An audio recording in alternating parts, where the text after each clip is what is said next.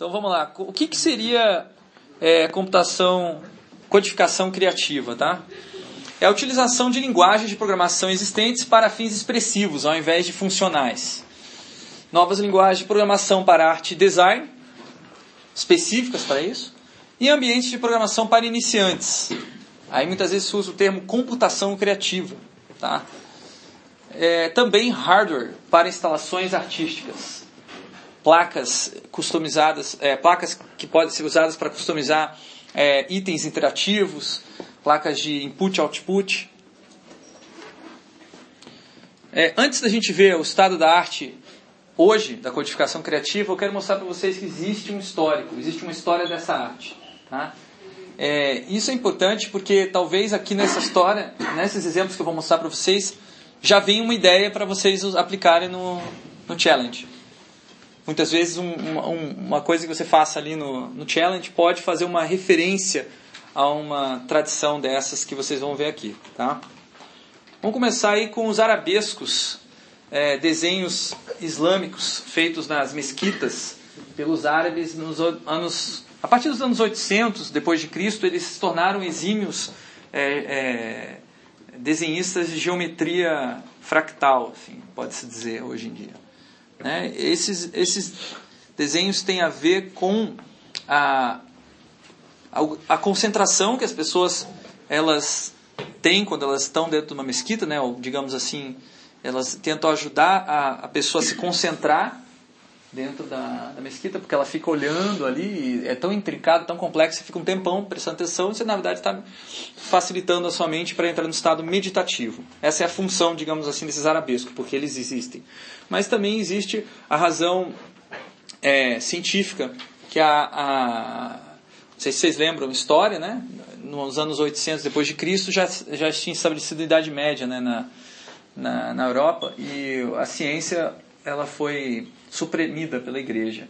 E os árabes foram aqueles que mantiveram, digamos assim, o conhecimento científico se desenvolvendo, principalmente a geometria. Né? Então a geometria era fundamental para é, realizar essas obras, esses arabescos.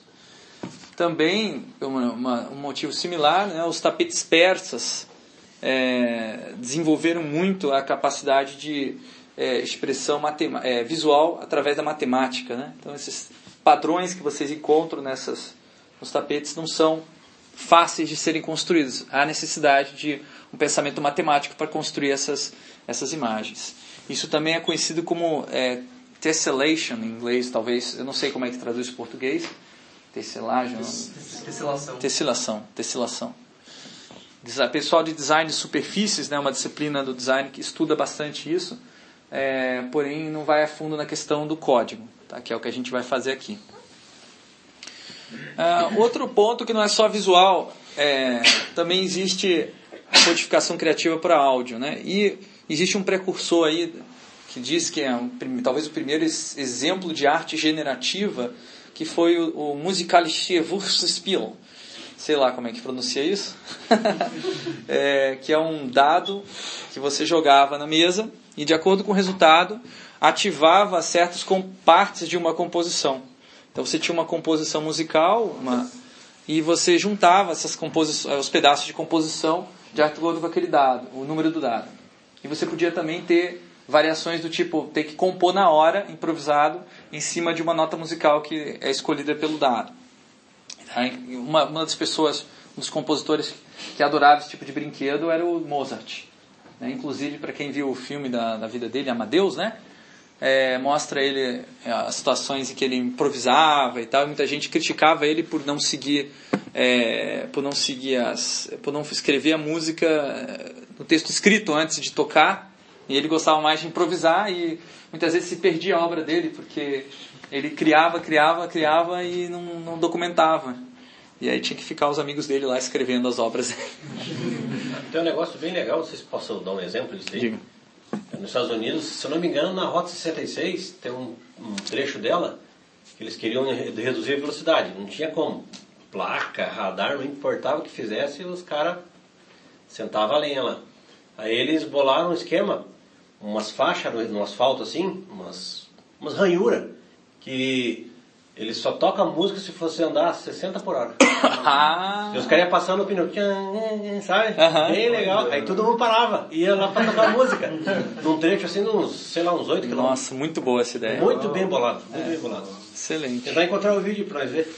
Então, coloca lá no, no grupo do, do Face.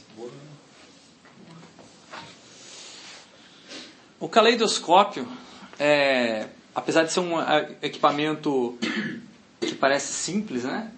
É, lei, as leis da ótica que, que fundamentam o caleidoscópio só se consubstanciaram é, no século XIX, quando eles realmente houve a, a, a patente né, do caleidoscópio. O que, que é? Basicamente são três espelhos e você tem uma série de contas coloridas no final, numa superfície translúcida ali, que é, girando essas contas você constrói dezenas de infinitos tipos de composições. Tá? Caleidoscópio é uma coisa bem interessante para vocês fazerem é, para esse challenge e bem fácil, relativamente. Agora, trazendo, chegando mais perto do digital, nós temos o pontilismo aí, que é o precursor do pixel art. Tá? O Jorge Surra, já no século XIX, botou na cabeça que ele era interessante você fazer uma pintura com pontos com a partir de pontos. Cada pincelada era um ponto na, na tela e ele tinha paciência de fazer gigantescas obras, né? Assim, de vários e vários metros, só dando aquela pinceladinha, aquele pontinho. Demorava anos para completar uma obra, mas o efeito é, era incrível, porque a pessoa podia se aproximar da obra e ela não via nada. Mas quando ela se distanciava, ela via. Era como se você tivesse um, uma, o fenômeno de emergência, que a gente vai ver daqui a pouco, acontecendo ali na hora que a pessoa está vendo uma obra de arte, uma pintura. É interessante que é, isso aí os homens da caverna poderiam ter feito. Se for pensar bem, a tecnologia estava disponível para isso. Mas a tecnologia não é somente a, o, o, lápis, a caneta, o pincel e a tinta. E a tecnologia é muito mais como você utiliza isso. Esse é o meu ponto com esse challenge. Se vocês utilizarem de uma maneira criativa o Swift Playground, vocês vão chamar a atenção da, da Apple. Tá? Então, por isso, se conecta, digamos assim, com é, a, a, as vibes dos momentos culturais. Né? Por que, que o Surra vai fazer isso? Porque existia uma vibe naquela época da máquina é, ser um, um, elemento fundamental da, de inovação na sociedade. É um momento das grandes evoluções científicas né, do século XIX. Então ele resolve adotar um pensamento maquínico, digamos assim, para impor uma disciplina na pintura. E, é, e, ele consegue esse efeito de uma maneira é, bastante criativa, né? Ele também é, é precursor também, de, precursor na verdade inovador, né? No uso de cores que não são esperadas, digamos assim, na determinadas é, é, é, configurações, né? A cor ela começa a deixar de ser, por exemplo, veja o céu. O céu ele, não, ele é azul, né? Teoricamente para nós, quando a gente vê uma coisa contínua. Mas ali ele começa a usar amarelo, branco, é, rosa e ele faz essas misturas de uma maneira que cria uma sensação é, visual que é mais próximo do que a realidade do que você, se você visse uma fotografia, por exemplo. Já no século XX, você tem aí um movimento surrealista fazendo vários experimentos com a tentativa de externalizar o processo criativo, ao invés de ser o surrar sozinho trabalhando, né? Como no século XIX tem muito foco no, no, no artista único, sozinho, né? criativo, genial. No século XX já começa a se experimentar muito com arte coletiva e os grupos surrealistas eram talvez os, os, fundadores dessa doutrina de que você, se você adotasse um processo criativo, não importasse se as pessoas que estivessem fazendo parte daquele processo fossem ou não fossem criativas individualmente, elas conseguiriam criar arte. Então eles publicavam junto com as suas obras receitas de bolo, de como é, criar obras também. Né? E uma das receitas é, de bolo bem interessantes era a receita do automatismo, né? automatic, automatic, automatic writing, escrita automática, em que você dava vazão, digamos assim, ao seu subconsciente e ia escrevendo sem parar numa, é, no papel. Né? Depois o pessoal usou muito máquina de escrever também, quando esteve disponível. Escrever tudo que vem na tua cabeça como um fluxo de pensamento. Né? É, e aí tinha uma, até uma, uma pintura que fizeram, né, a musa do, do, da escrita automática, que é uma mulher com pernas de, de metal, né, imaginando essa relação assim do, do artista dando, é, delegando, digamos assim, para a máquina a capacidade de escrever. Mas na verdade não tinha uma máquina ali na hora, né, se você for pensar bem. É, só que o automatismo na arte ele sempre surge antes no comportamento do, do, do artista como uma prototipação, digamos assim, de algo que pode ser implementado pela máquina depois. Do lado direito vocês veem um desenho é, automático também, né, que é você sair rabiscando é, sem, digamos assim, uma, uma tentativa de figurar alguma coisa, de, de representar algo. Né? E isso muito, é muito parecido com experimentos feitos mais recentes na nossa época com robôs que desenham. Né?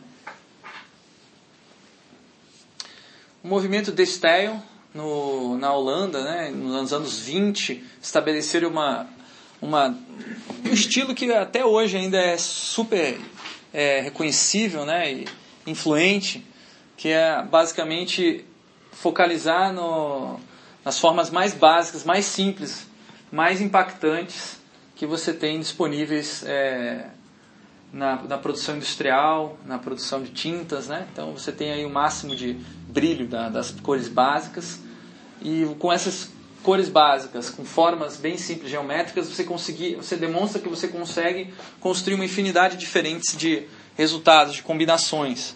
Aí já adiantando coisas como a modularização, a, fabricação, a pré-fabricação de elementos é, arquitetônicos e o grid imposto né, na, na, na, na composição visual.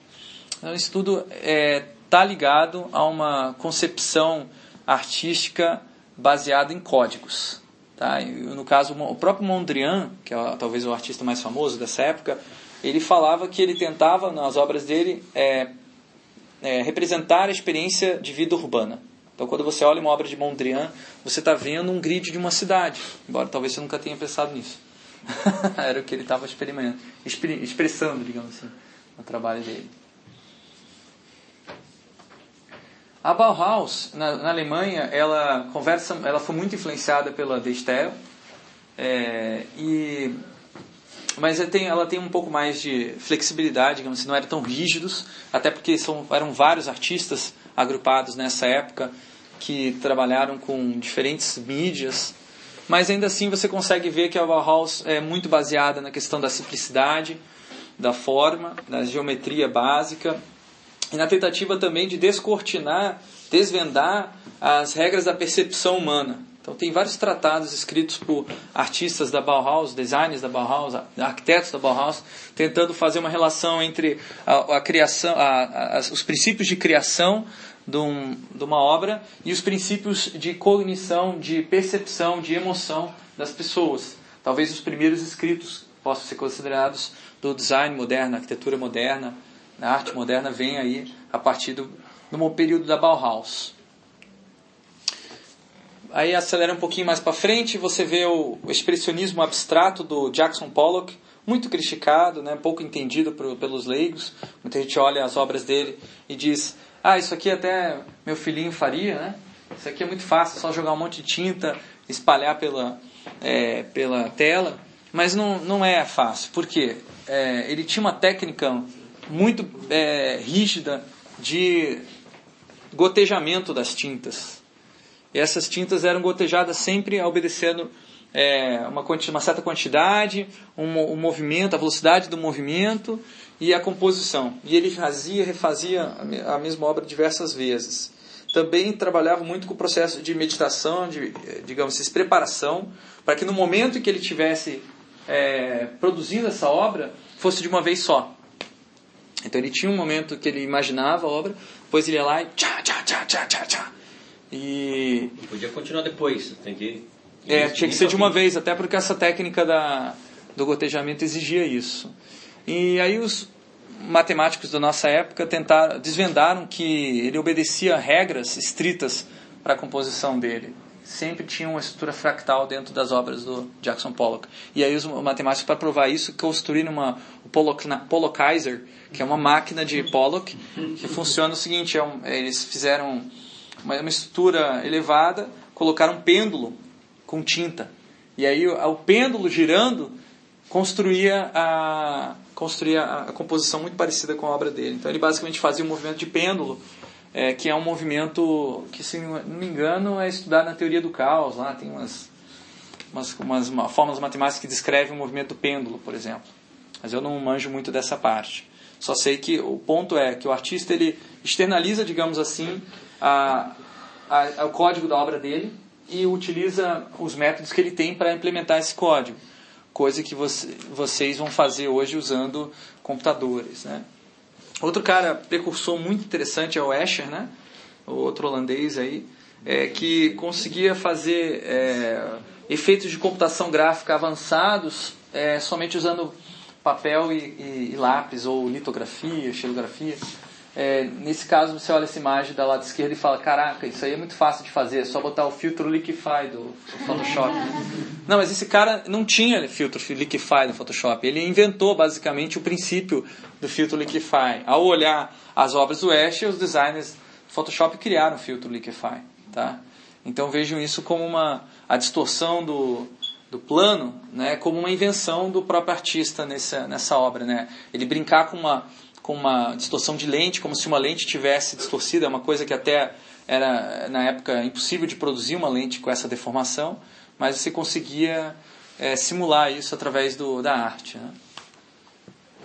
A arte cinética, pouco conhecida também, foi um movimento um pouco fugaz que houve entre os anos 60 e 70 de criar obras é, esculturais, esculturas né, que fossem é, móveis, que se mexessem né, e que tivessem algum tipo de efeito óptico, ilusão de ótica muitas vezes. Tá? Aqui é uma obra que ela gira e conforme ela vai girando dá o efeito moiré, que é o efeito de sobreposição de retículas, que é a trama de uma é, de um tecido está num sentido diferente do outro e quando eles passam por cima dá uma tremida assim. É como, se vocês quiserem fazer esse efeito moaré aqui, se vocês podem tentar fazer misturando, é, passa, colocando uma dessas cortinas na frente da outra, vocês vão ver que vai dar uma vai dar um ruim. vai dar um ruim.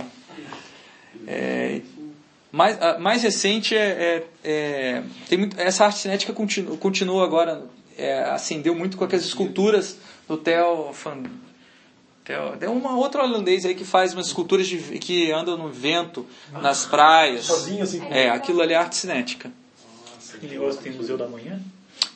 Não. Já viu? Não, não, lá, lá é diferente. Bichos, né, que andam... É tipo andando, né? É, são umas, Oi. São umas Do esculturas ambiente da tem escultura que envolvia a pira olímpica Isso mesmo. se movia e tudo. Isso mesmo, é isso aí. Arte cinética. O sol.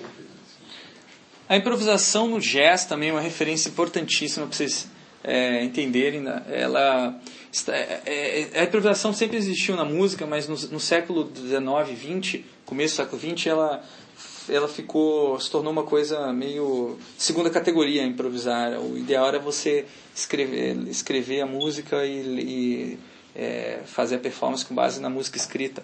Aí o pessoal do, do movimento é, mais de underground, assim, né, principalmente os negros, é, começam nos Estados Unidos a quebrar um pouco com essa, esse, essa orientação e começam a improvisar na hora e isso gera uma série de novos estilos musicais, né? O jazz foi um daqueles que continuou, digamos, continua basicamente com essa doutrina de, de improvisar, mas a própria improvisação criou outros, outras variações.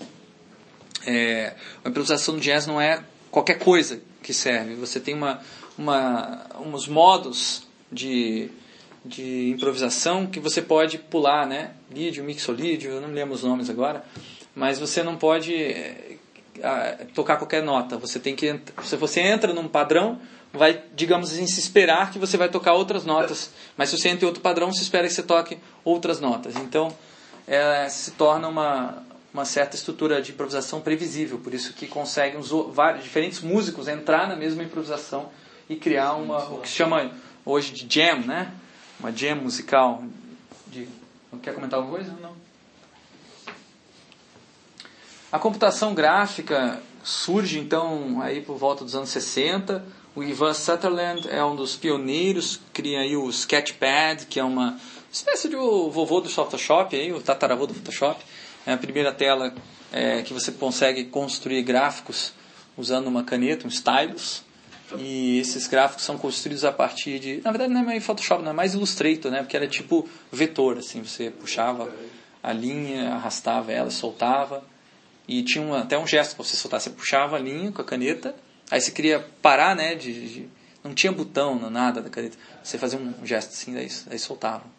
Era bem, bem interessante o, o, o experimento que ele fez, né? O Buckminster Fuller é um arquiteto e matemático. Nos anos 60 fez várias construções baseadas em códigos também matemáticos. Talvez o mais conhecido aí seja o Domo Geodésico de Montreal, feito para aquela feira mundial, né? E esse domo é, foi usado em vários lugares do mundo. É, ele, ele prometeu que esse domo poderia resolver todos os problemas de habitação no mundo, porque era a estrutura mais barata, mais leve, mais resistente que poderia ser construída pelos seres humanos, com mínimo de custo de material e tal.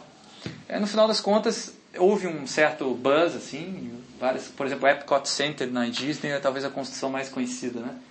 Com baseada nessa, nessa estrutura.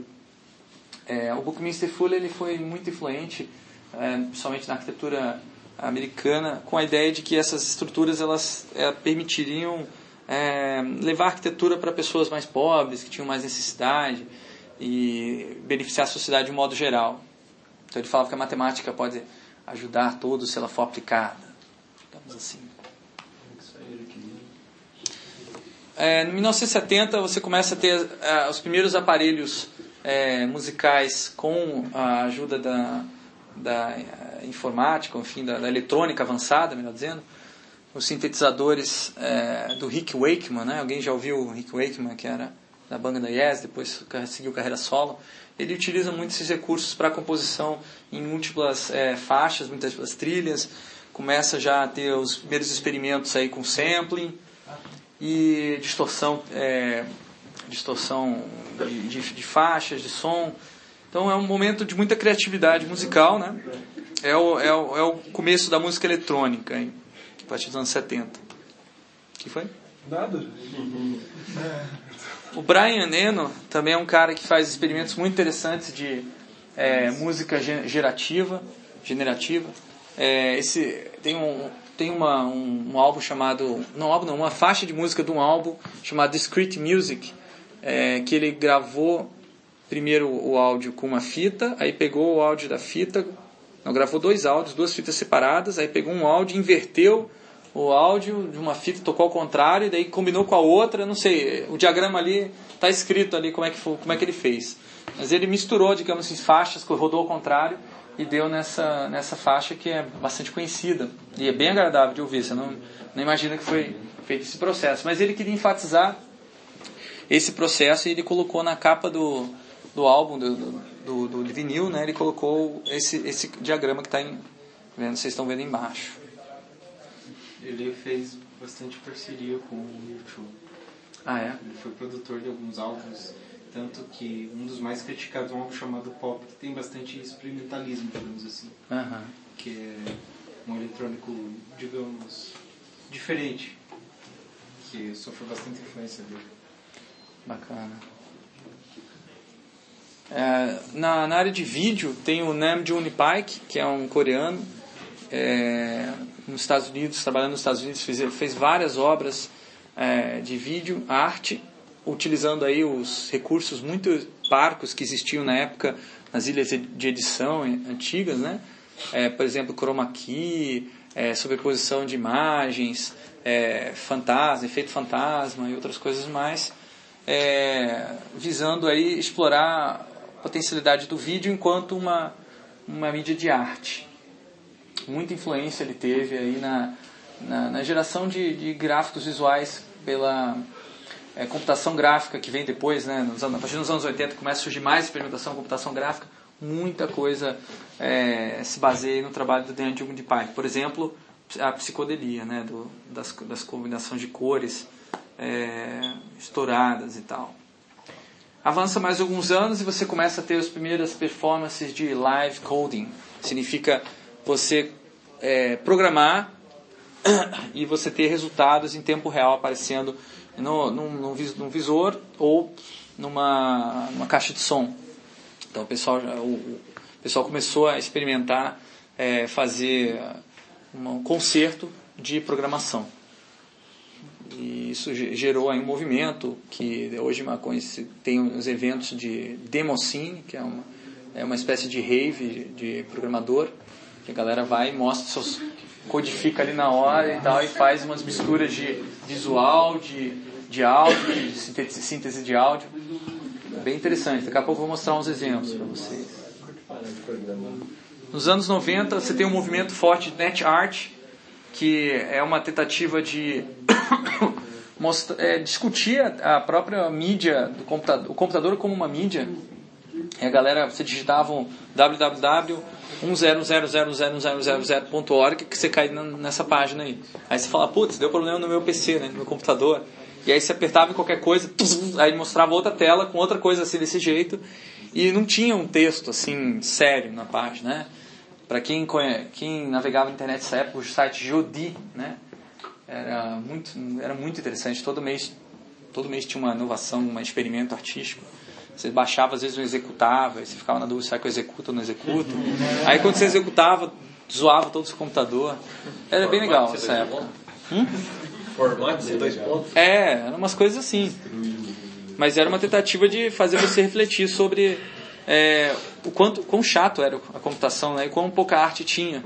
E aí essa, entrava essa arte meio glitch, essa arte de você ter objetos que não estão funcionando bem como uma tentativa de criticar o fato de que tudo funciona dentro do computador, ou pretensamente funciona, ou tenta parecer que funciona. Né? Já a partir dos anos 2000 começa a surgir muito o interesse dos artistas pela inteligência artificial. É, o próprio Photoshop começa a ter ferramentas que incorporam inteligência artificial. E uma, um, um, artista que fez uma crítica bem interessante, o Adrian Ward, ele criou uma espécie de paródia do Photoshop e também do Illustrator. Ele chamou de Auto Photoshop e Auto Illustrator. E o Auto Illustrator, que eu acho mais bacana, você começa a desenhar uma linha e ele começa a desenhar uma bola em outro lugar do nada. Tipo, ele, e, quando, e quando você para de desenhar a linha, ele para de desenhar a bola. Aí você desenha um, um arco, ele desenha um, uma reta. E você nunca sabe o que, que ele vai desenhar ao mesmo tempo que você está desenhando. Tá? Então, é, é uma composição que você vai ter que aceitar que o computador vai fazer junto com você. Tá? E aí tinha é, várias funções nesse é, Illustrator né, que eram meio é, paródias mesmo. Né? Por exemplo, essa ferramenta não tem nenhuma opção. Vocês estão vendo lá em cima, canto direito? É, essa ferramenta não tem nenhuma opção, que é a seleção. Né? Boring, choose a different tool. Né? E aí você tem ali na, na, barra de ferramentas também tem o botão é, adicionar bug ou diminuir bug. Tirar bug, tá vendo ali os, é, os insetinhos ali? É uma ferramenta de bug. Você acrescentar um bug, dá, sei lá, um efeito glitch, alguma coisa assim na tua imagem, né? Então vamos para os, os, momentos atuais. O que, que tem de ferramenta de codificação criativa à disposição de vocês? Bom, a Apple ela começou ah, não, na verdade o Bill Atkinson, que era um dos principais é, é, arquitetos de software da, da Apple durante o projeto Mac, o Lisa, ele tomou um ácido uma vez, uhum. é isso mesmo, ácido ligésico, e teve a ideia de criar o Hypercard. Então, vocês estavam falando hoje, ó, oh, pessoa, é, isso aqui é psicodelia e tal, é isso mesmo, daí que surge a computação, né? Os caras da Apple, o próprio Steve Jobs disse que ele usava, né? Então, esse Biotkinson conta que ele teve essa visão de uma ferramenta de autoria de software que qualquer pessoa, mesmo que não fosse programadora, pudesse criar alguma coisa interessante. É claro, só com ácido que o cara conseguiria ver isso, né? Porque ninguém achava que isso fosse possível naquela época. Né? E aí ele criou o HyperCard e foi um sucesso absurdo. Assim, a própria Apple não entendia direito é, o quanto isso era valioso. Tanto é que ela, ela não deu muito prosseguimento no desenvolvimento do HyperCard é, até nos momentos atuais, com Xcode e é, Swift Playground. Isso basicamente, na minha visão, é a Apple se recuperando dessa perda, digamos assim, que foi é, esquecer a, a, os criadores autônomos de software, que podem ser é, a, é, pessoas anônimas, pessoas é, leigas, mas que estão querendo fazer alguma coisa e vão experimentar e vão transformar essa, essa ferramenta num, numa ferramenta prática, né? Para outros usuários. Em 1988, daí não tem nada a ver com o HyperCard, você tem uma ferramenta que surgiu que é o Max, o Max, depois veio o MSP, depois veio o Jitter, que basicamente é uma ferramenta de composição artística é, de áudio, vídeo, animação, som, inputs, outputs, conecta-se com ah, hardwares diversos. A característica principal é que ele é uma, ele é uma programação visual é, através de patches, que ele chama esses quadradinhos, tá? O quadradinho ele recebe um input que é um input de informação e ele dá um output que pode ser uma outra informação ou ele dá um output visual, auditivo, sonoro, o que você quiser configurar.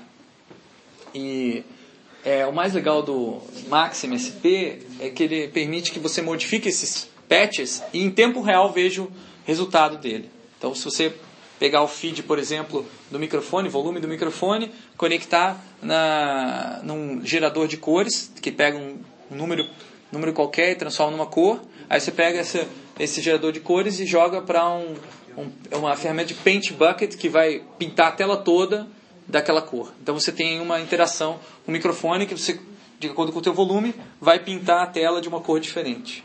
Tá? Basicamente assim que funciona o Max MSP. É... O Processing talvez seja hoje a ferramenta de standard, básica, assim, para é, estudar codificação criativa. É a maior comunidade de é, galera que está arte, artista digital, né? Foi, foi criado pelo Casey Reyes e o Benjamin Fry, que são professores. Eles criaram uma linguagem de programação baseada em Java, é, que basicamente qualquer designer, artista consegue aprender rapidamente, sem ter a burocracia tradicional é, das linguagens de programação, do próprio Java em si. Né? E uma série de bibliotecas que foram desenvolvidas para é, economizar tempo na, na criação artística, dar fluidez para a criação artística uma coisa importante que é bem open source essa comunidade, bem software livre. Então você, as pessoas têm o costume de liberar os códigos do, das coisas que elas criam no, na internet. Tem um site que eu tenho que recomendar aqui, porque talvez seja um dos uma das referências mais é, interessantes para vocês estudarem computação criativa, que é o openprocessing.org. Tá? Então lá você vai ver códigos que as pessoas estão disponibilizando e você clica, vê o código, né, vê ele rodando já no próprio navegador, porque ele, ele e você consegue ver, ler o código dele, código fonte. Você clica um botão, você já vê o código fonte. Eu não sei se, ah, já dá para mudar, acho que dá para mudar aqui, ó, vamos ver. Vamos ver se eu vou estragar esse negócio. Estraga o cara. Então, vamos ver aqui. Vou mudar uma cor aqui, vou botar F, F, F. Deixa eu ver se vai dar certo. Não tem no salva no main code. É, já deu certo. Então você consegue mudar o código no próprio navegador e ver o resultado desse script, né? É, é ele é muito, é uma estrutura muito, muito open source mesmo, né? Eu já fiz alguns projetos, vou mostrar um projeto que eu fiz usando esse site aqui daqui a pouco. Então tem muita coisa legal para e os códigos, os códigos vocês podem estudar esse código e fazer um port dele para o Swift Playground, por exemplo, e dar o crédito, obviamente. Sugiro altamente, né? Vocês darem o crédito de acordo com a licença que o código apresentar. E vocês podem misturar códigos também. Então aqui tem muito, vocês tem uma busca aqui, não sei onde, é, aqui nesse menuzinho louco aqui. Você quer uma ferramenta de, quer uma, scripts com física. Aí você digita física e vai ver exemplos com física. Por enquanto ainda não tem nada parecido em Swift's Playground, mas eu imagino que futuramente se vingar esse lado de codificação criativa, é, vai existir algum tipo de recurso parecido. É, a galera do, da, do Instituto Ivrea recebeu a, a, visita do Casey Reyes do Benjamin Fry, mostraram processing, e aí um aluno chamado Hernando Barragan, que é um colombiano, ele falou, cara, muito legal essa ideia, quero fazer isso para hardware uma ferramenta tão fácil de compor é, para que a gente possa ter instalações interativas que sejam fáceis de construir, qualquer um possa construir. Ele criou o projeto Wiring em 2003 e em 2005 ele e mais os outros colegas criaram um Arduino com base no Wiring, simplificando Wiring. Tá? É, o Arduino hoje é um padrão, eu imagino que alguém já não, nunca tinha ouvido falar de Arduino? Olha só, todo mundo sabe que é Arduino. Né? Pouca gente sabe usar, né? mas enfim, as pessoas sabem que existe. É uma ferramenta de prototipação de é, qualquer coisa interativa física, bem fácil de usar, graças ao estudo que o, foi feito pelo Processing pelo wiring, mas pouca gente faz, sabe dessa história. Tá? Eu quis contar porque são comunidades distintas, tem até uma briga é, para né, dizer quem que inventou Arduino e tal, quem que merece ganhar os royalties. Mas eu não vou entrar nesses detalhes aí que não convém. Uma galera também, na mesma linha, na mesma vibe aí do, do Processing, criou um negócio chamado Open Frameworks, que daí já não é para Java, é para C++, que é uma, uma série de bibliotecas para você poder fazer processamento de vários tipos de input. Talvez as bibliotecas, as bibliotecas mais famosas do Open Frameworks sejam aquelas com, é, com visão computacional, é, principalmente usando kinetics e câmeras normais. Então aqui você tem um, um exemplo aí de um, um processamento aí, você vê a estrutura, digamos assim, dos blobs que ele está identificando na, na, naquela, naquela câmera.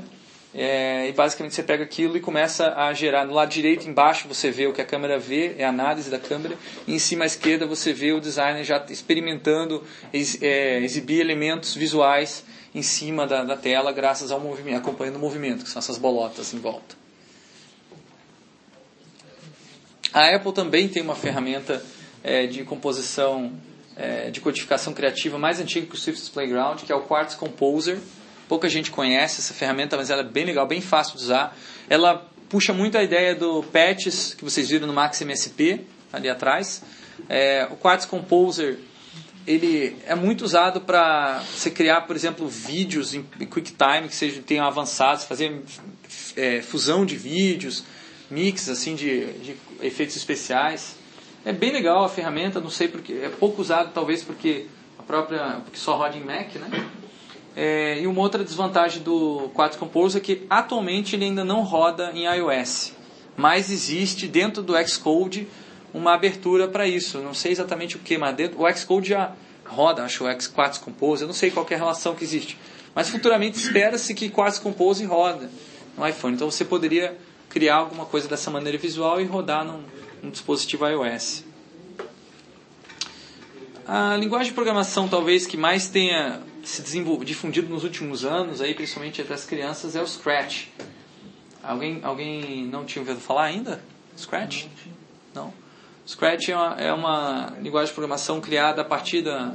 Uma implementação é, mais moderna do Logo, que é uma antiga linguagem de programação criada pelo Seymour Papert, que foi um professor visionário do MIT, que acreditava que todas as crianças deveriam aprender a programar e acreditava que isso ia ajudar elas com todas as outras disciplinas da escola.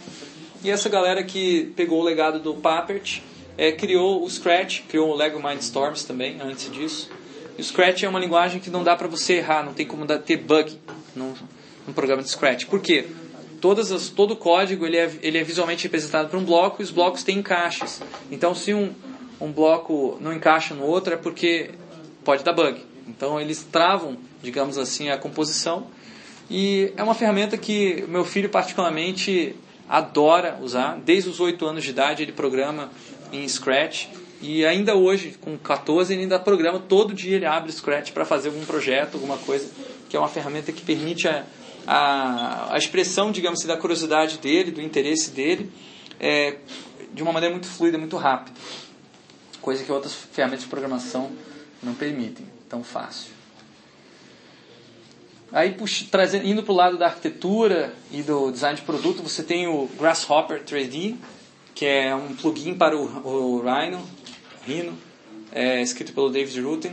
É, basicamente, ele ajuda naquele, naquelas duas etapas do meio. Ele, como, como que, se você quiser criar, digamos assim, uma forma ah, generativa que pareça meio alienígena, você vai ter que passar por um processo similar a este. Na primeira, primeiro, você vai montar a base do, da sua composição, a estrutura é, básica dela, e você pode desenhar isso direto e dizer essa é estrutura, como você desenharia no papel, por exemplo. Depois você vai dizer quais são os limites que eu vou querer é, improvisar dentro desse meu desenho. E aí você vai começar a usar o, o, o Grasshoppers para criar estruturas é, generativas dentro daquelas, daquelas limites que você impôs. Depois você pode usar outros softwares para criar pequenos elementos que se repetem dentro daquele, daquele aramado, aquele treliçado que você tinha criado, e isso gera no final uma imagem, uma, uma imagem, uma forma tridimensional meio alienígena, como vocês estão vendo ali do lado direito, né? É, a parte que interessa a gente tem a ver com codificação criativa é a parte do meio, em que você tem que criar um código visual muito também parecido com a noção de é, programação visual dos patches lá do Max MSP e do Quartz Composer. O Swift Playground, Swift Playgrounds, né, ele não vem com essa programação visual é, que vocês viram anteriormente, mas ele vem com uma representação da, dos códigos visual, né? E você tem também como esconder, digamos, em certos códigos que podem te confundir, para ter uma experiência visual enquanto um programador mais é, é, iniciante, tá? Então, ele é uma, é uma ferramenta que a Apple cria justamente para estimular o aprendizado do, da, do desenvolvimento para iOS, para é, as plataformas dele. Só que uma coisa que tem aqui, que tem a ver com tudo que a gente viu anteriormente, é código de um lado, execução em tempo real do outro. Isso é o segredo de plataformas que deram certo, né, como o Scratch, o Quartz Composer, todas as outras ferramentas ali, com exceção do Processing, né? Elas, ou, o Processing também tem, é, é rápido, é muito rápido a compilação, você vê a execução do código. Mas aqui no Swift Playground ela é em tempo real. Então você vai mudando o código, você vai vendo é, sendo executado ali do lado, de uma maneira muito, muito é, ágil.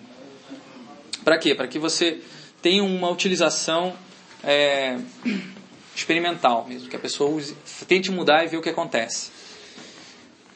Tolerância a erros, né? Se você comete erros, o sistema não. Por exemplo, se você comete um erro de, ti, de tipia, como é que é? Erro de tipo? Não, não, não. Eu estou falando de tipo de variável. Uma variável na computação, ela pode, tipagem, né? Você pode ter uma variável que ela diz definir, ah, essa variável só vai entrar número. Aí de repente você é, injeta nela um conteúdo que é texto. Normalmente um programa, é, um compilador chato, ele vai travar tudo e não vai compilar o programa por causa desse erro de tipagem. Mas nessas, nessas, nessas ferramentas criativas, em geral, ele vai mudar o tipo da variável, automaticamente sem você saber. O que pode induzir a, a erros terríveis tá lá na frente, tá quando o programa é gigante. Mas normalmente o programa de um o programa eh, criativo, artístico, ele é um programa curto. Então esse tipo de erro não vai prejudicar muito o, o criador. O que prejudica mesmo é você quebrar a fluidez do momento criativo. Por isso que é essa tolerância a erros. Ele meio que segue lá tipo a dinâmica, né? Baseado Sim, no que está recebendo. É, exatamente. Vou tipar para aquele, aquele formato. É, outra característica importante é a facilidade de compartilhamento de códigos para que haja uma comunidade de criadores e uma galera tipo Code Monkey mesmo, tá? É, os artistas em geral são Code Monkeys, assim, essa galera elas copiam, copia código, mistura aqui, está rodando, está rolando, então dá play e ficou bonito, o efeito, o, importa, é, o que importa é o efeito. Porque esses aplicativos em geral que eu mostrei para vocês, artísticos, eles não são complexos, muito complexos, então não precisa necessariamente ter essa, esse cuidado, digamos assim, no, no, na programação. O que, que dá para fazer com ferramentas como essas? Jogos procedurais, brinquedos interativos, narrativas interativas, visualização de dados, animação procedural, simuladores, quebra-cabeça, objetos de aprendizagem, arte cinética, ilusão de ótica e instrumentos musicais. Guarde essa lista desse slide porque aqui está ah, uma dica de como começar no seu challenge. Tá? Se você quiser criar, aqui tem uma lista de coisas que você pode criar. Não, claro, não se limita a isso, mas é aí que eu vejo, digamos assim, é, oportunidades interessantes. Vamos ver alguns exemplos então? Eu mostrei para vocês o Bound, né, no dia do Play Day. Eu trouxe aqui um videozinho para aqueles que não jogaram Bound. Basicamente um jogo de plataforma em que o cenário é todo é, procedural, né? Você tem muita, você tem muitos elementos aqui que ficam se mexendo Houve uma composição 3D parecida com aquela do Grasshoppers, né, que eu mostrei para vocês, mas os elementos não ficaram parados e os parâmetros vão modificando conforme a interação do jogador. Então é um jogo bem interessante, é, que todas as cenas que você está jogando sempre tem uma, uma composição agradável é, para olhar e que muitas vezes é o que realmente vale a pena no jogo, até porque ele não tem muito desafio, não é muito difícil de jogar.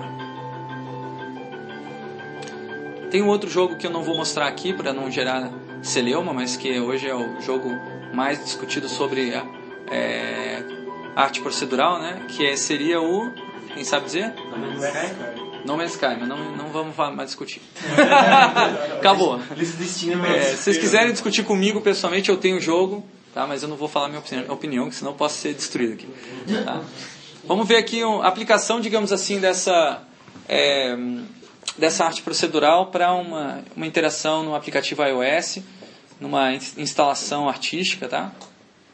Vejam aí. É, Construct é um aplicativo que você constrói uma, uma escultura virtual com a sua própria voz. Então você assopra no microfone e aí ele cria uma imagem é, com base na, no input ali do seu das suas frequências, da frequência do som, da análise do som.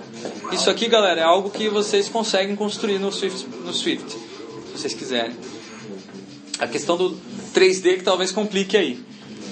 Mas talvez não haja necessidade de ter algo tão complexo assim, né? É um ponto também importante, tem a realidade aumentada, né? Ele se junta, ele constrói a, a partir daquela imagem que está ali fixa na tela, né? Tem algumas configurações aí, parâmetros, né? É, vamos ver isso aqui agora aplicado no nível de é, virtuosismo incrível, tá? Que é, é uma uma performance interativa chamada Hakanai, que, putz, é de tirar o fôlego. A mistura da dança com é, arte visual generativa.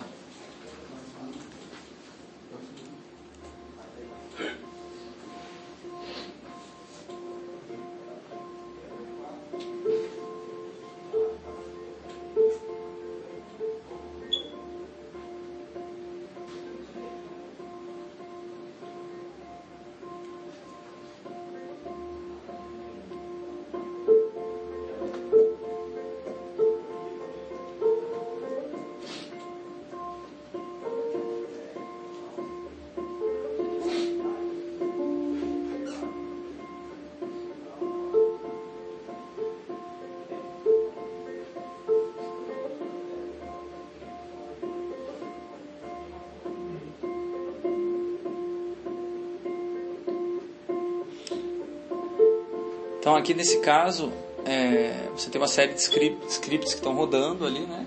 E que eles reagem à, à imagem da, da sombra, digamos assim, movimento. ou talvez movimento da, da artista, né? São quatro telas transparentes que em, em volta da artista.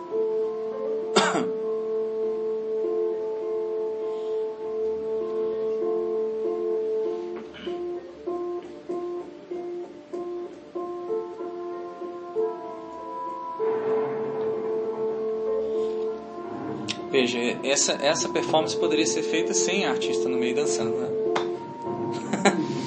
Mas isso perderia, digamos assim, o efeito gerador. O efeito, o efeito não, o princípio gerador, desculpa. O princípio gerador dessa obra é o movimento da, da, da pessoa. Você pode criar uma, uma obra que seja 100% automática sem princípio gerador, né? Que seria, por exemplo, o princípio gerador aleatório. Quer dizer, sem princípio gerador talvez você não consiga. Você vai ter que colocar uma ou uma semente aleatória, pelo menos, para começar a criar um desenho ali, alguma coisa. Ou que seja, o princípio gerador seja a sua interpretação visual e você vai lá e determina, vai ser isso aqui que vai ser mostrado. Agora, uma arte generativa, em geral, ela tem a, a ela cria-se no momento da performance. E ela se baseia em algo que vem da audiência ou vem do, arti, do, do artista que está fazendo a performance ali na hora. A obra, talvez uma das obras, eu não botei aqui nos slides, mas vale citar, é, mais famosas de arte generativa é do John Cage, que é 4 minutos e 33. Alguém conhece essa obra aí? É aquela música? Hã? É aquela que é uma música? Não. Vamos ver aqui. Não sei, nem, nem sei se, se esse vídeo vai rolar. And now, a performance of John Cage's 433. Please welcome our soloist, William Marks.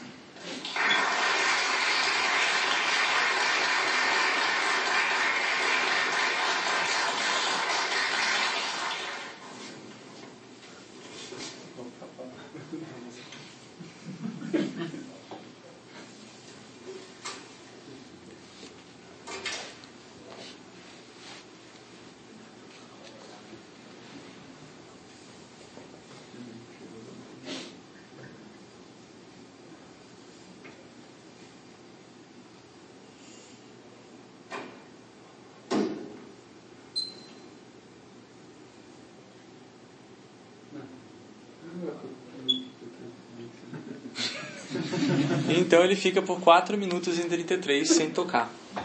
Só o músico sabe apreciar o bom silêncio, né? Não, na verdade, na verdade o, a pira do John Cage era que as pessoas iriam ouvir o burburinho da plateia. E que cada performance do 4 minutos e 33 seria completamente diferente. Então o princípio gerador é a plateia. Foi o primeiro, o primeiro artista a colocar a plateia como princípio gerador da obra. Isso aqui, esse vídeo que está mostrando aqui é uma, é uma reconstrução, tá? Só para não é o original. Alguém fez só para mostrar como foi, tá? Eu gostei disso aqui, achei. Eu não sabia que tinha esse vídeo. Enfim, eu só tinha ouvido descrições, né, da, da coisa. Mas que gerou um burburinho na época, né? Fizeram uma, uma releitura. Uma releitura não, é a mesma, é a obra, é o Mágico de Oz, mas é uma peça com realidade aumentada, com os negócios, tipo, com os tablets que deram para alguns membros da plateia, daí o próprio celular das pessoas, aí tinha uns easter eggs, assim, então, tipo, é, apareciam os, os, os macaquinhos, você fazia o barulho, mas você só via se você, tipo, com o seu celular, assim, Ah, e tal, tipo, interessante. Tipo, ó, tinha uns atores, não tinha cenário, não tinha nada. Todo o cenário, as coisas eram Na realidade aumentada. Aí, ó. Bem interessante. Vamos ver aqui um, um trabalho em colaboração aí com o É bem meta. Sim. Programadores e a banda Radiohead. Eles fizeram um aplicativo com arte generativa e realidade aumentada.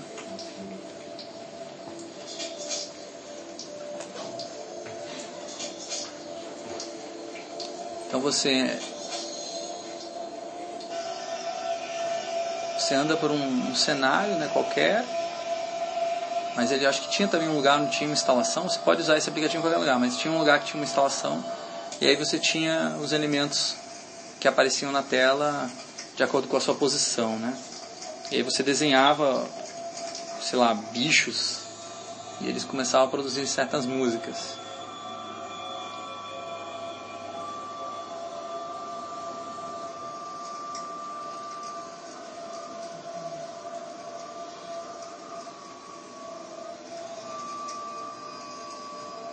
Veja como o princípio gerador já não funciona, não é tão engajante e maravilhoso quanto aquele primeiro do, do assobio. Né?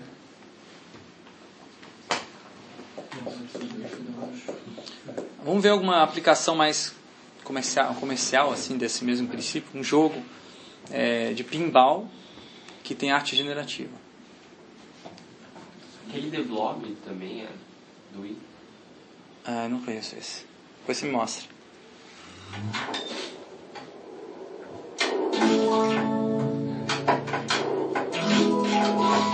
Meio bobinho isso aí, né? Mas, mas é, arte generativa.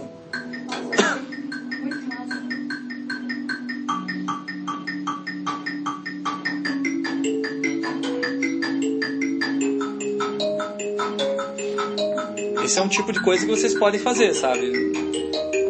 Para esses challenges. Dá tempo de fazer algo assim. Não, não nesse nível de acabamento, mas dá tempo de fazer uma brincadeira desse tipo, juntando é, dois, do- do- dois gêneros de interação, né? Que é o pinball, o jogo pinball, com a pintura do Pollock. Não sei se vocês perceberam ainda. É a pintura do Pollock, é a, a técnica do, de degotejamento da, da tinta. Com certeza, é. Dia de artista. É, o jogo, acho que é The Unfinished The Unfinished Unfinished Swan. Que você tá um- tudo branco, tudo é branco. Você não sabe o que está acontecendo, escuta alguns sons. Mas para você ir andando pelo cenário e descobrir o que tem que ser feito, você tira uma tinta preta. Ah, Os objetos existem, tudo tem forma. E a tinta preta vai mostrando para você o que o que está. olha só. Não conheço. Vamos jogar essas referências todas, se vocês quiserem. A gente cria um, vamos criar um post lá no é, nosso grupo para a gente compartilhar outras referências de arte é, generativa que vocês acharem interessantes. É, o The você é uma bolha que vai que pula na cor, aí você anda pela cidade, vai pintando a cidade com as cores. Poxa. Você vira, vai pulando as paredes, assim. Vamos, vamos compartilhar isso aí. Isso aqui é um clipe, videoclipe também é, uma, é um cenário onde muita gente está usando arte generativa. É, vocês têm um limite no challenge de 3 minutos, né? Então, talvez seja um pouco difícil de encaixar, fazer um videoclipe inteiro. De repente dá para fazer uma parte. É, isso aqui é um É um trabalho com um padrão é, chamado Voronoi. Se não me engano, um algoritmo chamado Vorono- Voronoi. Ele pega o feed de vídeo e vai criando formas geométricas em cima.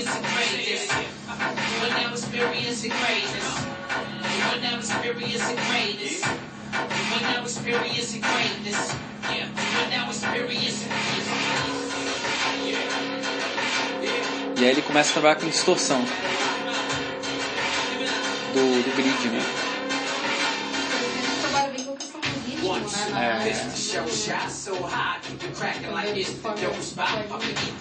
É, o, algoritmo ele é sensível às frequências de som.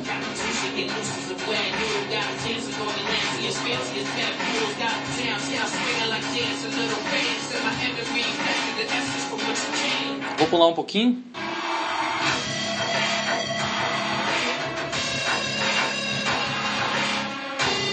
Então esse é um tipo de é, obra que demonstra que você só consegue fazer com algoritmo. É impossível criar esse tipo de videoclipe se você não for via arte generativa. Porque o trabalho braçal que seria para desenhar isso, animar isso manualmente, como no- os designers fizeram, motion designers fizeram é, durante muitas dezenas de anos, já não compensaria. Seria impossível. Tem um. Não, acho que também. No mesmo episódio que eu, que eu já postei no vídeo sobre a criatividade do Aham. Sol, tem um cara que tem um algoritmo que compõe música erudita. Aham. Daí isso, ele toca um Vivaldi, parece, muito Vivaldi mesmo, daí o Nilo do Excesso fala, ah, um Vivaldi. Não, meu algoritmo compõe.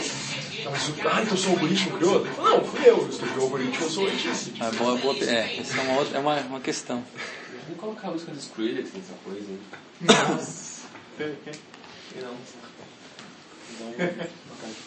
O, o visualizador do, do, do iTunes, né, ele é uma, uma ferramenta, não sei se já... Bom, agora vocês estão com Mac, né, então vale a pena mostrar para vocês. Vamos ver aqui se eu tenho aqui. Mas eu quero. Tem que usar, né? Eu nem sei se eu tenho, eu eu acho que eu não tenho nada aqui de música. Alguns easter eggs no, no Winamp também. Sim, que Você isso? colocava lá a, Enter Sandman no, no Dark Room, no efeito Dark Room, e na hora que ele começa a cantar o Now Limit de Autosleep, aparecia dava pra você ver a boca falando lá dos efeitos gerados automaticamente. Lá é meio forçado daí, né? Mas era um. O que, que é isso aqui? É matéria escura. Olha só que legal. Esse visualizador, eu já perdi muitas horas olhando para ele. É muito legal. E gravar falando e. E ele tem outros aqui, tá? Tem um visualizador clássico do iTunes. Esse é o Windows Media Player usa é, umas paradas. Não, mas não é, não é tão legal quanto esses aqui. Mas era o princípio, né? Tem 20 anos de desenvolvimento depois Microsoft era pioneiro, vezes não usava Tá, isso é arte generativa, galera. Vamos ver uma aplicação desse mesmo princípio para uma coisa, para visualização da informação, que é um tipo de aplicação mais é, comercial, tá? Não é necessariamente artística, mas a arte entra como secundário, digamos assim. Ah, o que aconteceu? A, a Autodesk resolveu fazer uma visualização da modificação que a empresa fez nos últimos anos, é, geral, tipo de 2007 até 2011. Todos os gestores, eles estão mapeando as mudanças dos gestores e das equipes. Tá? Então cada bolinha ali é um, é uma- é um empregado e a bolinha que, tá jun, que junta com outras bolinhas é um gestor.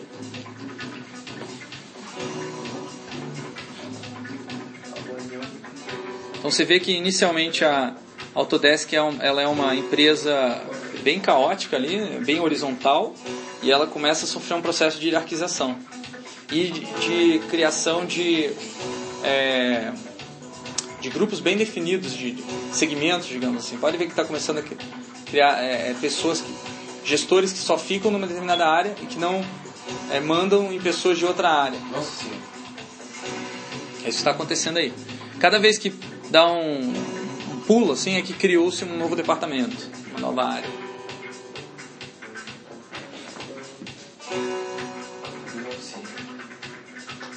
Beleza, ele foi férias. É isso. Isso- coletivo. Essa parte é a reorganização da empresa baseada em produtos para uma empresa baseada, em- é, organizada por tipo de indústria, segmento de mercado. Que é uma mudança putz, radical de estratégia da empresa.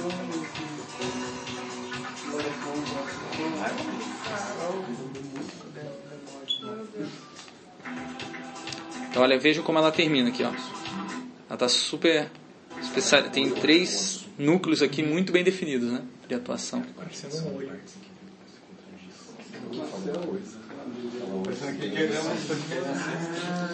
Então, é, realmente, eu tenho. Para fechar, então, é, essa apresentação, alguns conceitos que é, são discutidos na, na codificação criativa e que pode ser também é, inspiração para vocês trabalharem nas suas obras. A ideia de que o material, que o digital pode ser um material de, de criação. Os artistas tradicionalmente exploram o máximo que é possível fazer com o material das suas obras. Por exemplo, Michelangelo lá, ele é um especialista em mármore. E ele explorava o máximo que ele podia fazer com mármore. Como é que você faz, com- como é que o Michelangelo do digital vai lidar tipo, com o digital? Já é mais difícil, porque o digital não é que nem o mármore você pega, toca, estuda, vê o que acontece. O digital ele é meio imaterial.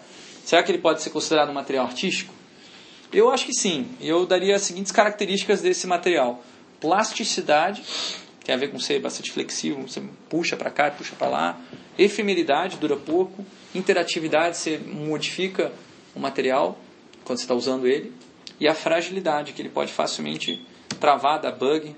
Vejam que a NetArt trabalha muito com essa característica da fragilidade. Né? Interatividade também. Níveis de abstração, essa obra do Picasso aí atrás, o Touro, né? Ela é uma obra que o Steve Jobs tinha no- nas costas dele, no escritório dele da Apple. E ele mostrava para os engenheiros toda vez que ele tinha que ensinar os engenheiros a fazer alguma coisa. Aí ele mostrava isso aí e falava: "Ma- ma- é, quando você vai, você faz uma coisa simples, você chega à essência do que é essa coisa. Então a obra do Picasso ele está desenhando um touro até chegar na essência do que é um touro, o mínimo necessário de linhas para você expressar o que é um touro. E no fim ele brinca com a ideia de que a assinatura dele, né, o nome dele é um touro, né, é uma maneira de expressar um touro, porque ele fala muitas vezes usa o touro como uma representação biográfica dele mesmo. Eles consideravam um touro às vezes, né, na obra dele. Então quando ele escreve Picasso, ele quer dizer que a palavra ela é uma, é uma maneira mais sucinta do que a próprio desenho para expressar um conceito. É, o que, que é, o que, que acontece? Quando você tá, quanto mais simples for a sua, o seu desenho, for a sua obra, for o seu programa de computador, maior nível de abstração que ele vai estar se baseando. E por outro lado, por trás daquilo ali para rodar uma série de princípios, sejam gráficos, que é, o Picasso vai aplicar princípios gráficos para representar o touro daquela maneira, sejam princípios é, codificados no computador, nos sistemas básicos do computador. Então, quanto maior o grau de abstração, maior, parece que você tem maior liberdade de criação. Porém, você perde os gra, o, a liberdade sobre aquelas regras que estão implícitas na, na própria abstração, na própria simplificação. Você não tem acesso a elas mais. E aí você fica preso. Então, por exemplo, muita gente usa esse, essa, essa obra do Picasso para dizer que o Picasso foi um precursor das linhas de Bézier, curvas de Bézier. Quem já mexeu com ilustração vetorial, no próprio Photoshop você tem as curvas de Bézier, você marca ali dois pontos, aí você puxa o negócio. O Picasso está fazendo exatamente isso ali nessa, nessa obra. Tem muita gente que fala, poxa, é, é, a curva de Bézier foi inventada pelo Picasso, só que a gente não consegue mais, agora que a gente cria com a curva de Bézier, voltar na estágio anterior que Picasso teve e criar uma outra coisa, uma outra maneira de desenhar, porque a gente está sujeito a usar o Photoshop da maneira como o Photoshop implementou. Então você tem um grau de abstração maior. Agora, se você quiser um grau de abstração menor, você vai ter que criar o seu próprio Photoshop, vai ter que codificar ele. Por isso que a maioria das pessoas não faz. Então, as linguagens de alto nível elas oferecem menos controle sobre a criação, no final das contas. Pode ter, é uma sensação de liberdade, é meio contraditório isso, é maior controle, é menor, menor controle, só que é mais liberdade. Na, na produção de filme não tem aquele storyboard que eles chamam lá? Aqueles Isso, primeiros aham. discos lá? Sim, também é uma, é uma prática parecida, visualmente parecida com o que vocês estão vendo aqui. Filosofia da Caixa Preta é um livro escrito pelo Wilhelm Flusser, que traz aí uns conceitos interessantes do tipo. Ele está analisando a fotografia, mas eu acho que vale para qualquer tipo de, de projeto, de arte. F- Diz assim: o fotógrafo amador ele não sabe como a câmera funciona nem as leis da ótica que é a câmera se aproveita. A caixa preta é o, como ele dá o nome para o fenômeno de esconder o conhecimento da, de como funciona a máquina de fotográfica para permitir que uma pessoa amadora possa fotografar sem saber as leis da física e sem saber como funciona a máquina fotográfica. Só aperta o botão e tira a foto. Só que ele fala que isso cria uma certa dependência do, do artista. O artista ele depende, da, digamos assim, dessa, dessa caixa preta e não sabe o que está rolando por trás. E toda vez que ele fotografar, vai estar sempre fotografando do mesmo jeito, quase como se ele tivesse padronizando a, a, a fotografia. Então ele fala que o artista de verdade é o cara que joga contra essas regras embutidas, questiona elas e hackeia. Ele não usa esse termo porque não era um vocabulário corrente da época, mas é que puxa, subverte, digamos assim, as funcionalidades embutidas na máquina e, por exemplo, tira uma foto totalmente borrada. é, isso contrariando todas as ferramentas que tem na máquina fotográfica para trazer a, a nitidez. Né? Então é uma das, um dos exemplos aí de orientação quando vocês estiverem criando obje, o objeto interativo de vocês, vocês podem pensar nisso.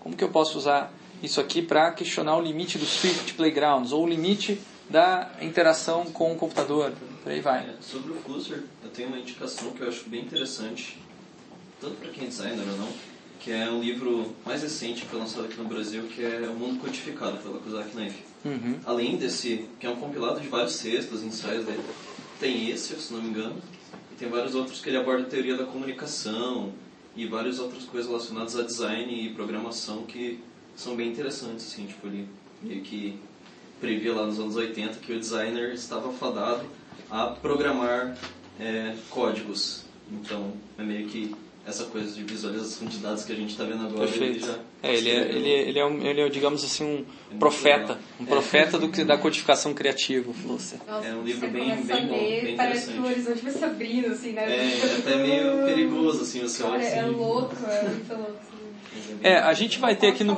os... A gente É, vai... Tem promoção na Amazon dele, acho que tá bem barato. Depois de que passar essa, semana de correria do Challenge, a gente vai ter grupos de estudo aqui, né? E os grupos de estudo são de iniciativa dos próprios alunos.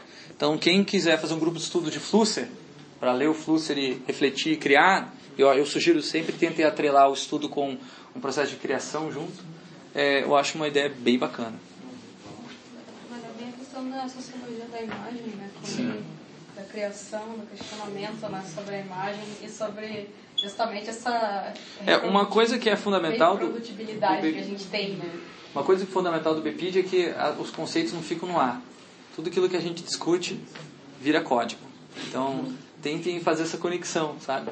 E eu acho que é aí que está o, também o filão, um filão de inovação bem interessante, né? Agora, muita, a maioria das pessoas que estuda Flusser é, não faz nada a respeito. Simplesmente lê, reflete e tchau. Eu acho isso um desperdício, porque o próprio Flusser fazia coisas a respeito. Mas, enfim, ele se envolveu em vários projetos de design e tal. Emergência é um conceito aí trabalhado por vários autores. É, basicamente, entidades simples associadas por regras simples formam entidades coletivas extremamente complexas. Ali do lado direito você vê um exemplo da revoada de pássaros que vão formando várias formas diferentes. Não tem um líder, não tem uma pessoa projetando, porque não tem uma entidade complexa pensando aquilo ali. A entidade complexa é emergente. É, é pela associação dos pássaros. Cada pássaro obedece regras bem simples de posicionamento e formando esses desenhos magníficos, é, cujo princípio gerador muitas vezes é a velocidade do vento, é, é, digamos assim, a, a, a, a- a temperatura do ar e outras coisas mais que afetam o voo dos pássaros. A organização emergente ela é tipicamente horizontal, dinâmica e imprevisível. E é isso que acontece quando você cria, você está criando, você cria um código, você não sabe exatamente como visualmente ele vai se manifestar, ainda mais se acrescentar interatividade como princípio gerador. Então, pode, diversas coisas podem acontecer e o que vai acontecer é emergente. E você pode até se surpreender com a criação do seu código. For autônomo, é agência de software. É o quê? Agente de software. Agentes de software. Se for autônomo. Sim, é, a emergência é um fenômeno que pode ser observado mesmo que você não tenha é, input humano. por exemplo, através de agentes inteligentes. Aqui no caso do Auto Illustrator, aquele exemplo lá de paródia, você tem um agente inteligente ali jogando contra o, o usuário, né? E aí eles levantam essa questão: se você tem uma certa inteligência do software, quem é o autor? É o programador, o interator? Não existe autor, já que é o software que está criando. O conceito de autor ele tem sido fundamental desde a arte, desde a Renascença. Tá? Ante- Antes, na Idade Média, você não tinha a assinatura dos autores nas obras. Ninguém sabia quem tinha pintado. Aquilo não interessava. Era, de repente, um, um anônimo, um artesão qualquer. Né? A partir do, Coletivo, né? coletivo. Agora, a- com, a, com, com a arte generativa, volta essa questão: será que a gente precisa ter o autor? E aí, você que tinha falado no começo, quem tinha falado que. Alguém tinha comentado no começo que a pessoa que escreveu o código ela é autora. Ah, Então, sim, foi você, sim. né? Esse cara, ele, ele é bem categórico no universo Fast. Fala, e agora, como a gente descobre quem compôs isso aí? Foi o, o Vivaldi? Não, o cara falou, fui eu. É, pois é. o código é meu. É, esse cara do, do Auto Illustrator também acha que ele é o autor das obras que foram feitas com o Auto Illustrator. Tem uma questão a se discutir. É. Ah, mas Não é como questão- é uma ferramenta, é a mesma coisa que dizer que o pincel, então, que desenhou... Pois é, Ah, engraçado, né? verdade. Né? Faz sentido. É, então, é a mesma coisa que dizer, mas o computador não é um mero pincel, né? Ele tem um grau de complexidade bem maior, né? Decisão. É, É uma autoria. É são situações diferentes, Gente, eu não, eu não gostaria de discutir com você, porque isso aqui é, uma, é, o, é o métier, digamos assim, do pessoal da arte, né? Eles, eh, às vezes, vão, vão ficar gente, anos discutindo da isso, arte, né? a gente tipo, tem esse pensamento. Bom, eu sou formada em arte, né? Então, tipo, a gente tem o pensamento de que, principalmente agora na arte contemporânea, a gente, como artista, espera justamente essa arte colaborativa. Então, eh, as exposições contemporâneas é estranho até uma exposição que não se tenha uma interação. Você, o espectador, já vai até esperando ter a interação, esperando que a obra necessite dessa interação e que ela aconteça dependendo do que você vai fazer. Então, muitas vezes tem gente que vai e não faz nada, tem gente que vai e faz. A autoria é daquele que criou. Então, é, há séculos já os artistas muitas vezes eles terceirizam o trabalho. Eles criam, que nem o arquiteto, ele cria a planta, mas ele não vai lá e ele não é o pedreiro. Então, a gente dentro da arte a gente usa esse mesmo termo do arquiteto. A gente fala, ah, o arquiteto ele foi projetou, ele assinou a obra dele. Então, ele não foi lá e, e jogou o cimento e puxou a parede para cima, mas a obra é dele.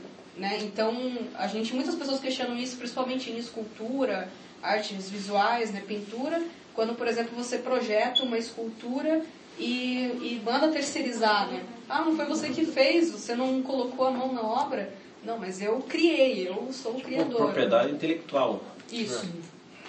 Então você tem a propriedade, e daí você tem esse respeito, claro, de que vai ter a interação ali no meio, né? Você vai estar podendo fazer, mas é meu, entende? Tipo, se eu quiser tirar do ar, por exemplo, ele quiser tirar isso daí do ar, ninguém mais vai poder criar em cima disso. É, tanto é que ele tirou do ar. Então não tem como baixar mais o outro.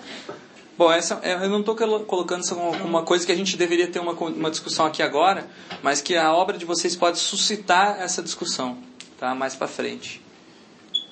Vamos ver um projetinho de exemplo para finalizar, então?